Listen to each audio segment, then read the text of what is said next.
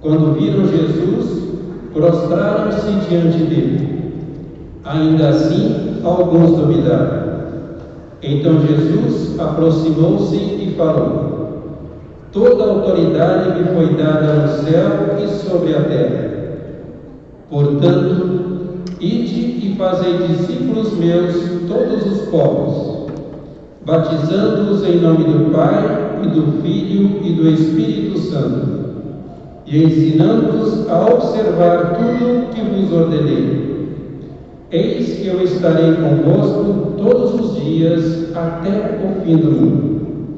Palavra da salvação.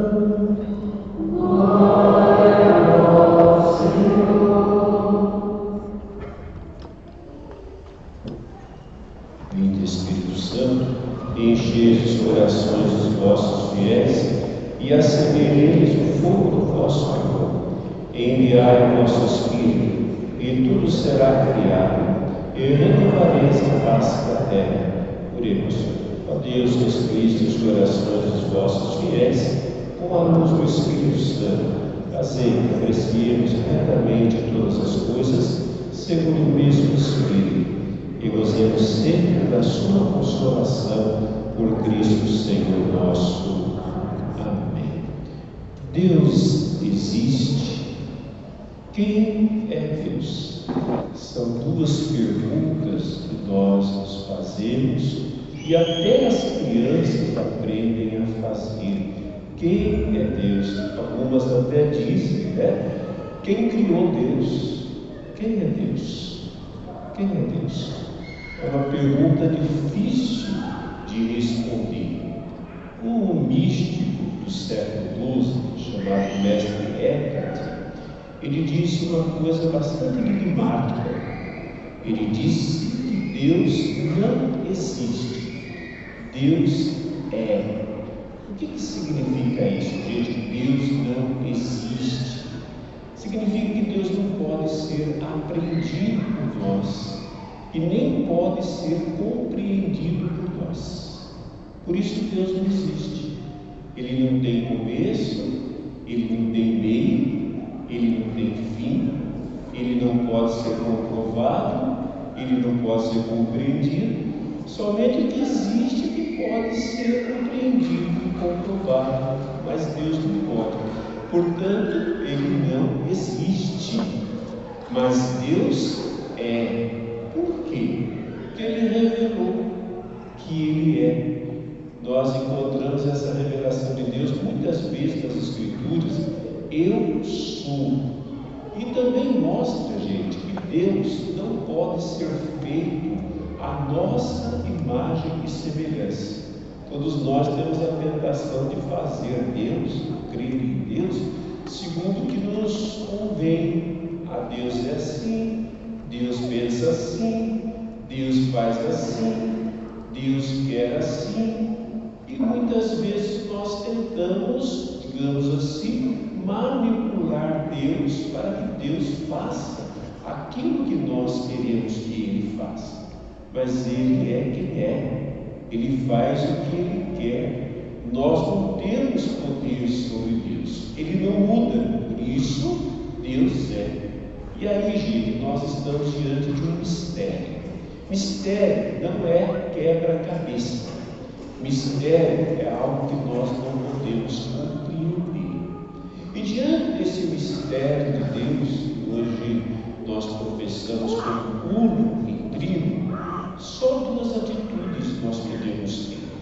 Em primeiro lugar, uma atitude de reverência, né, de adoração, de se colocar diante do mistério, e também uma atitude de contemplação, é que é diferente de tentar entender, mas simplesmente aceitar o mistério, aceitar Deus. Então, são duas atitudes que nós devemos ter diante de Deus. No entanto, gente, esse mistério que não pode ser aprendido e nem compreendido foi revelado em parte, em parte. Nós sabemos de Deus que nós precisamos saber para a nossa salvação. Deus não pode ser dissecado e nenhum estudioso sobre Deus pode dizer compreende Deus. Mas nós podemos dizer que sabemos algumas coisas sobre Deus a respeito daquilo que Deus revelou para nós. Então, no Antigo Testamento, né? falando para nós cristãos, né? também judeus e muçulmanos que acreditam no Antigo Testamento, nós temos a revelação da grandeza de Deus. Quantas vezes o Antigo Testamento fala né, da glória de Deus, da, da, das maravilhas de Deus. Nós também temos a revelação do poder de Deus. E temos a revelação também da ação de Deus, da ação criadora e libertadora de Deus. Fora isso, também quantas pessoas que chegam a Deus pela natureza, contemplando a natureza. E nós podemos ver também, todas as religiões, algumas manifestações de Deus. Tanto é que todas falam de Deus. Isso não quer dizer que todas as religiões tenham a plena verdade. A verdade é uma pessoa, é Cristo, mas tem, digamos assim, né, fragmentos da verdade.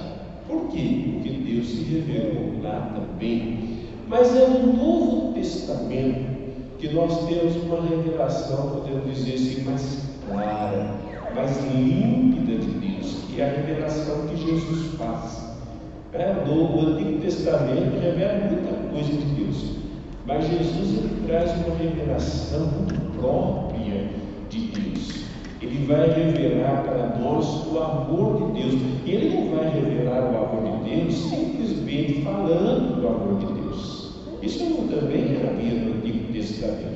Então, ele vai revelar o amor de Deus mostrando o amor de Deus, pela forma como ele acolhe as pessoas, pelas curas que ele realiza, pelo cuidado que ele tem com as pessoas, pela sua compaixão. Ele vai mostrar que Deus, que apesar de ser tão distante de nós, por ser um mistério, se faz tão perto de nós por causa do seu amor que nos envolve. Também ele revela a graça de Deus, que Deus que nos ama, nos abençoa, não porque nós somos merecedores das bênçãos de Deus, mas por causa do seu amor.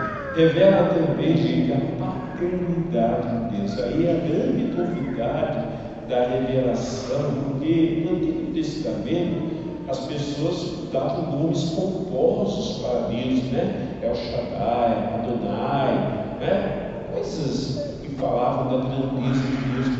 Mas ninguém chegou a dizer, pelo menos não da forma como Jesus disse, que Deus é Pai.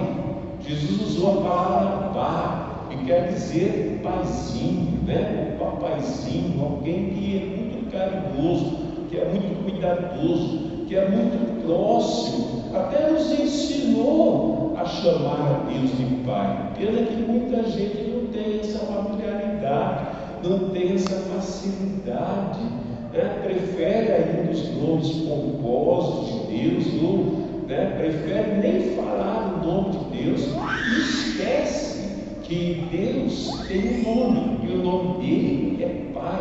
Jesus veio revelar isso, não só veio revelar dizendo que ele é Pai, mas mostrou a sua paternidade, mostrou a sua proximidade. Mas também Jesus veio revelar a nós, gente, a vontade de Deus para nós. O que Deus quer é, é misteriosa também essa vontade de Deus. Né? O que, que Deus quer? Nós poderíamos de, de resumir o que Deus quer numa única frase: Deus quer o nosso bem. Tudo que nós encontramos na palavra de Deus tem a ver com o nosso bem. Às vezes a gente não entende isso.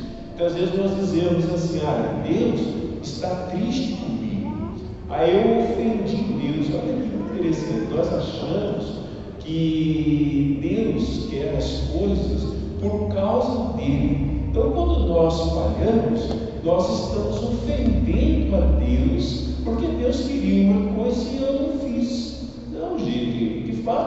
ofendemos a Deus, mas não é no sentido de atingir a Deus. Deus ele pode ser atingido por nós. Né? Mas nós ofendemos a Deus no sentido que nós não escolhemos aquilo que é bom. Olha, qualquer pai que está aqui entende isso que eu estou falando. Né? Quando um filho faz uma escolha errada, quando um filho toma um caminho errado, quando um filho faz uma besteira, não atinge diretamente ao pai. Por exemplo, né? um filho que comete um crime e esse filho vai preso por causa do crime que ele cometeu. O pai não está preso, o pai está em liberdade, o pai está em casa, mas é como se ele estivesse preso com o filho. Por quê? Porque o seu filho, seu filho amado, que ele gerou, que ele cuidou, que ele deu educação, que ele fez tudo, que ele ensinou, de repente fez uma escolha, foi levado você a uma situação e aquele rapaz ou aquela moça é, vai preso. Então veja que dor para um coração ver isso, ouvir um filho, uma filha fazendo coisas que prejudicam né, o próprio filho, a própria filha, é como se estivesse prejudicando o pai. Então, gente, a vontade de Deus não é capricho de Deus. E muita gente acha que Deus é um Deus caprichoso e até confunde a vontade de Deus com certas coisas que não tem nada a ver com a vontade de Deus e atribui a Deus algo que Deus nem quer, que Deus nunca falou, ou se falou foi num determinado contexto, mas hoje nós vivemos, como ouvimos na segunda leitura de hoje, a liberdade dos filhos de Deus, veja, não a libertinagem dos filhos de Deus, né? não é fazer o que eu quero, da vontade, que nem sei que eu quero, me dá vontade, é bom para mim, mas a liberdade, fazer escolhas que me abençoam, fazer escolhas que são boas para mim. Então nós vivemos nessa liberdade dos filhos de Deus. Não, é? não estamos mais presos a nada. Jesus nos libertou para que nós sejamos de fato livres. Então, no Novo Testamento, nós temos essa revelação, digamos, mais clara, mais perfeita. Jesus não disse tudo, gente. Jesus não disse tudo. Às vezes a gente quer ficar pesquisando, quer ficar entrando em certos mistérios que não cabem a nós. É, eu vejo, por exemplo, pessoas que às vezes é, querem é, saber o que há no céu, querem conhecer a vida dos anjos, querem conhecer a vida dos demônios, querem. Para quê? Se não foi revelado, não é para a gente saber, pelo menos não agora, esquece isso. Aí entra muitas vezes em caminhos esotéricos, em caminhos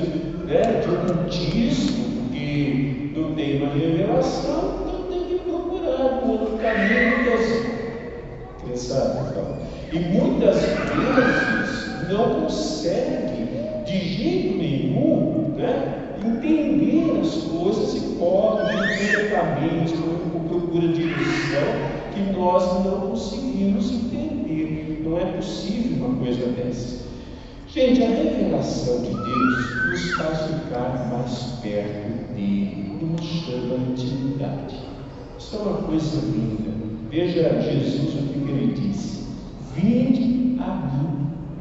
Então, esse Deus, que a princípio é um mistério, que nós não podemos compreender, mas que foi revelado em parte para nós, nos oferece o que? Uma intimidade comum.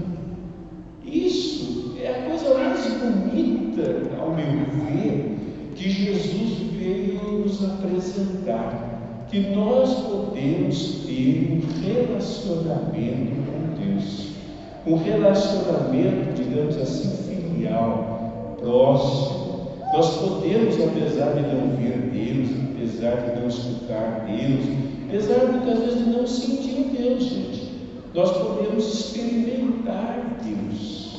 Deus pode ser uma experiência, está falando de uma experiência emocional somente, muitas vezes não é uma experiência com Deus, é simplesmente as nossas emoções. Mas a experiência com Deus é aquela certeza intuitiva que nós temos da proximidade de Deus e do amor dele. Vocês viram na segunda leitura que o Espírito Santo clama em nós a paz. Se ele clama em nós a paz, significa que nós podemos ser convencidos né, dessa realidade que Deus é nosso Pai. E aí, gente, algumas coisas em relação a essa intimidade né, que nós somos convidados a ter com Deus. Olha, nós somos convidados à intimidade com Deus. É uma pena, né? É uma pena, me dói o coração de ver que muitos cristãos e muitos católicos ainda não descobriram a intimidade com Deus.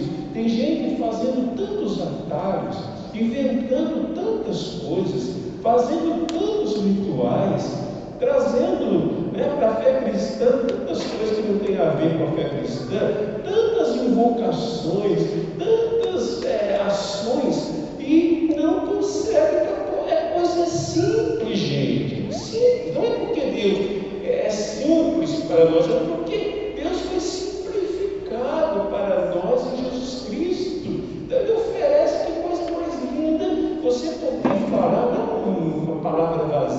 mas você poder entrar na presença de Deus e chamar Deus de Pai. De Pai. Poder falar Pai. E poder falar com o Pai. E poder falar tudo ao Pai. E entender que Deus é Pai. Olha, não tem preço negócio disso. Há muita gente hoje em dia, né, às vezes a nossa religião vai complicando o acesso a Deus.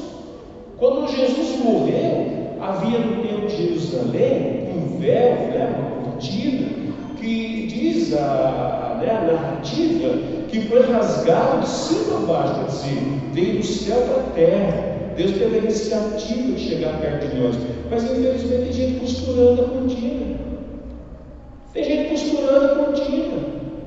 Tem gente é, é, buscando mil intermediários, mil intermediários. Você pode chegar diretamente ao Pai, sem precisar passar por ninguém, sem precisar de ritual nenhum. É só dizer, Pai, eu estou aqui. E o Pai vai responder no nosso coração. Eu também estou aqui. Fala comigo. Abra o seu coração. Fica comigo. Eu te amo.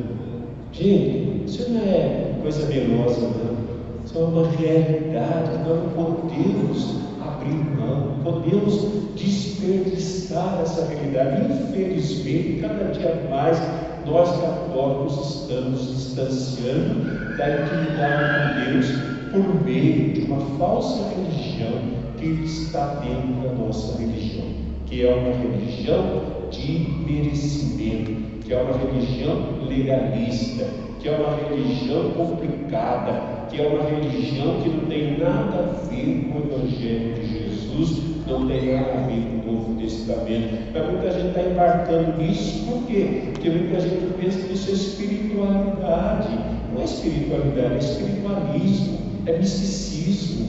Né? E nós não fomos chamados a, a, a misticismo, nós somos chamados a mística, que é diferente do misticismo. O que é a mística? Esse relacionamento com o mistério. É isso que nós somos chamados. E aí, gente, três coisas que eu gostaria de colocar em relação à intimidade com Deus. Né? Primeiro, a intimidade com Deus deve ser feita no amor, na paixão e na centralidade de Deus. E às vezes a gente pode analisar alguns atos que a gente faz para ver se de fato nós temos relacionamento com Deus ou simplesmente fazemos por obrigação. Né? Por que, que nós vamos à missa? Muitos responderão, porque Deus quer. É verdade? É. Mas esse não deveria ser o nosso motivo.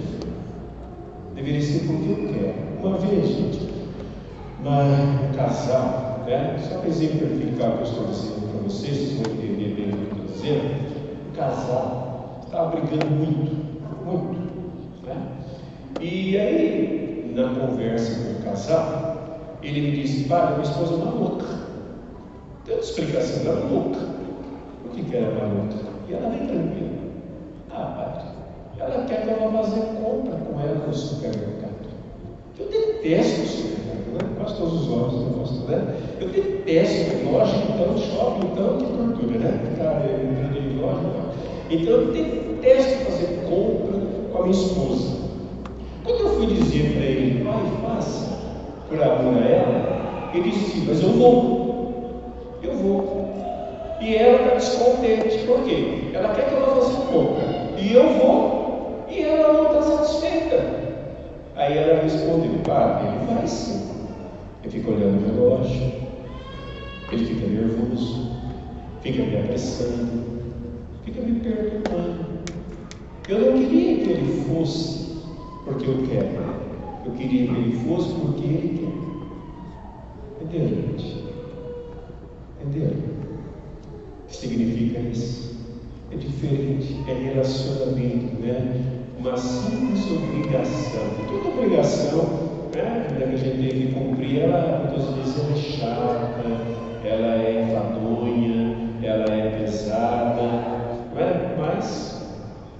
será que o nosso relacionamento com Deus é baseado nesse amor, nessa centralidade de Deus na minha vida, né? Tudo parte de Deus. Segunda coisa, o relacionamento filial com Deus. Sobre isso eu já falei aqui, né? sobre esse relacionamento filial com Deus, que nós somos levados por meio de Jesus Cristo. Jesus é nosso intermediário, nosso mediador, né? é o pontífice da nossa fé. Pontífice quer dizer que ele faz uma ponte, faz uma, fez uma ponte entre nós e Deus, e nós vamos a Deus e o Espírito nos ensina a ter um relacionamento com Deus, nos fazendo chamar Deus de Pai, né? não somente a palavra Pai, mas um relacionamento filial com aquele que é nosso Pai.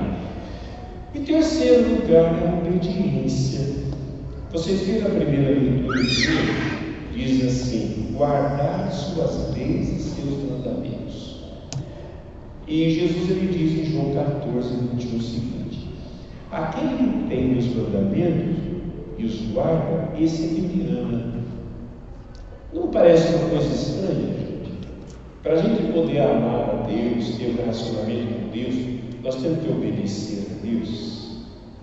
É, às vezes muita gente entende esse relacionamento com Deus que é um negócio barato, de qualquer jeito. Não, não tem relacionamento com Deus, faço minhas orações, chamo Deus de Pai, mas é só isso, mas eu vivo do jeito que eu quero. Não.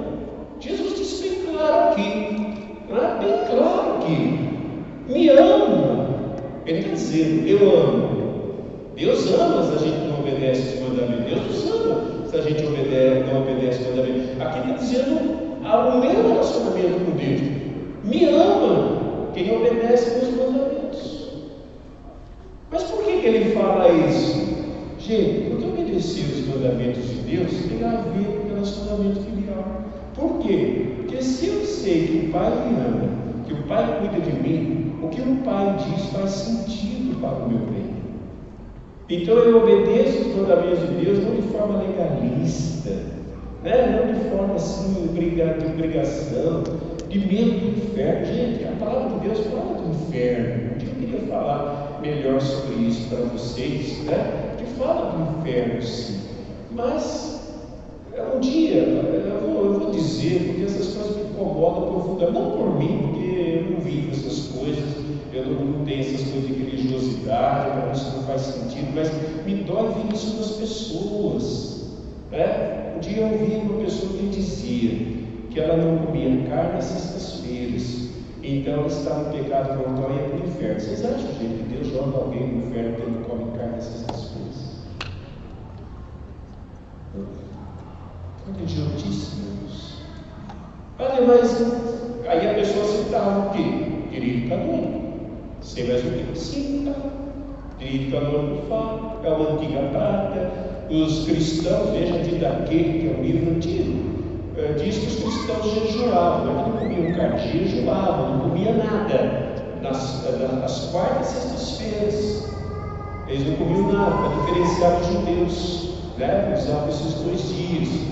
É uma prática espiritual, jejum, abstinência, penitência, sim, mas gente, não é uma prática legalista, por medo do inferno, por medo do pecado mortal. Porque primeiro não é, é, veja lá, é uma recomendação, pode trocar por outro alimento. E sugere que, em vez de ficar sem carne, a pessoa faça caridade. É mais fácil a gente comer carne um dia e depois guarda na geladeira para no dia se entupir de carne, do que fazer caridade para os outros. Então, pega a carne que você vai comer e dá para alguém que está precisando. Aí está valendo. Aí tem sentido. Caso contrário, é simplesmente fazer regime por um dia. Não é esse o sentido da, é, da disciplina espiritual. A disciplina espiritual, gente, ela existe, ela é importante, né? Primeiro é hora de falar disso, depois do jejum, a oração, é, é, é o desejo da vinda do Senhor, né? é o desejo, eles vão jejuar quando o noivo não estiver com eles, desejando que o noivo volte para o banquete,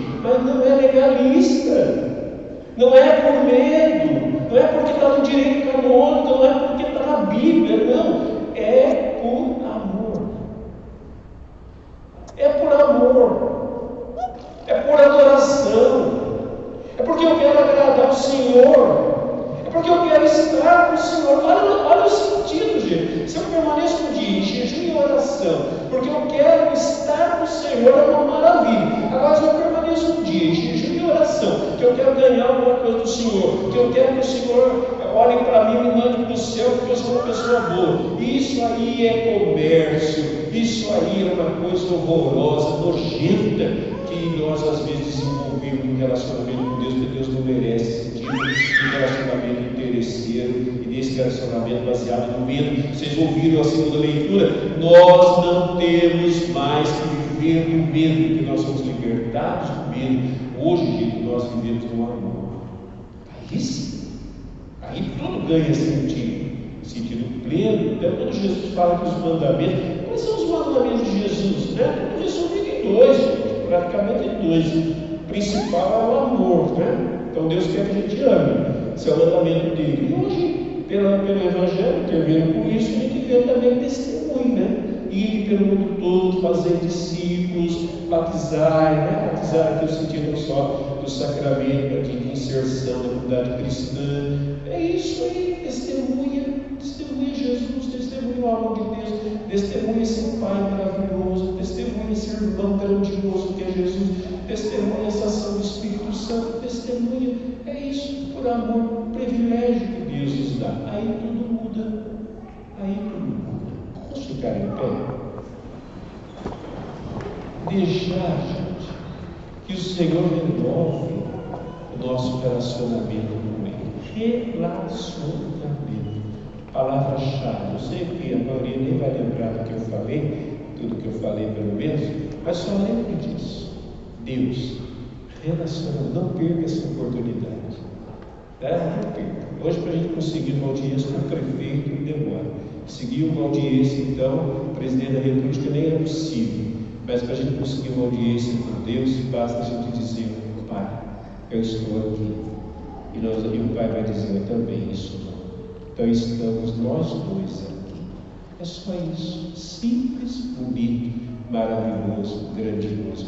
E que traz uma libertação, uma alegria e uma força interior muito grande para a nossa vida. E dali tudo vem, né? Tudo vem. Feche um pouquinho os seus olhos.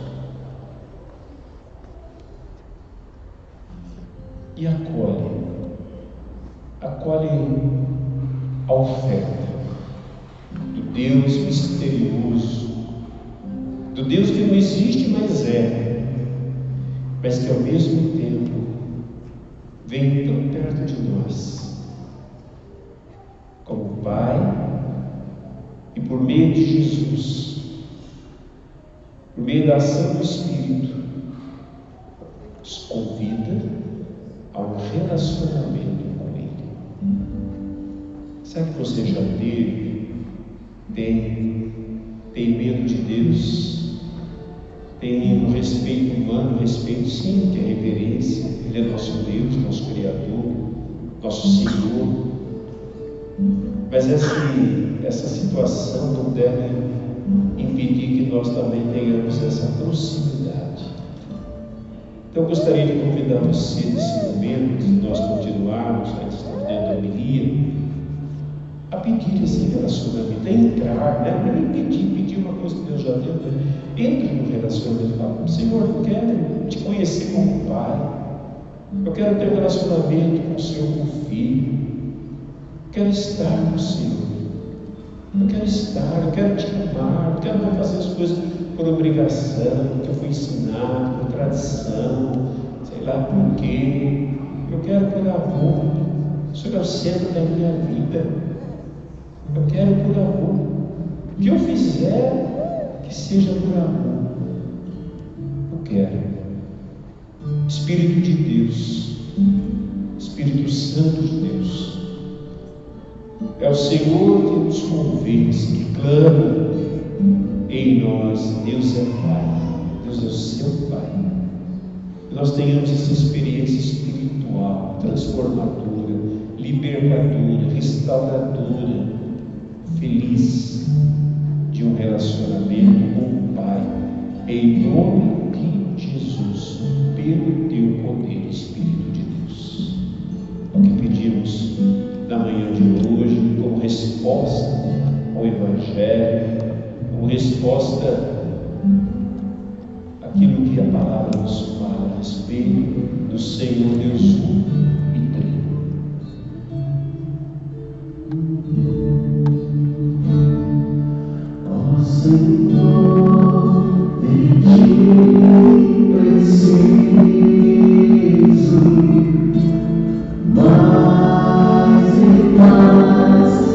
see.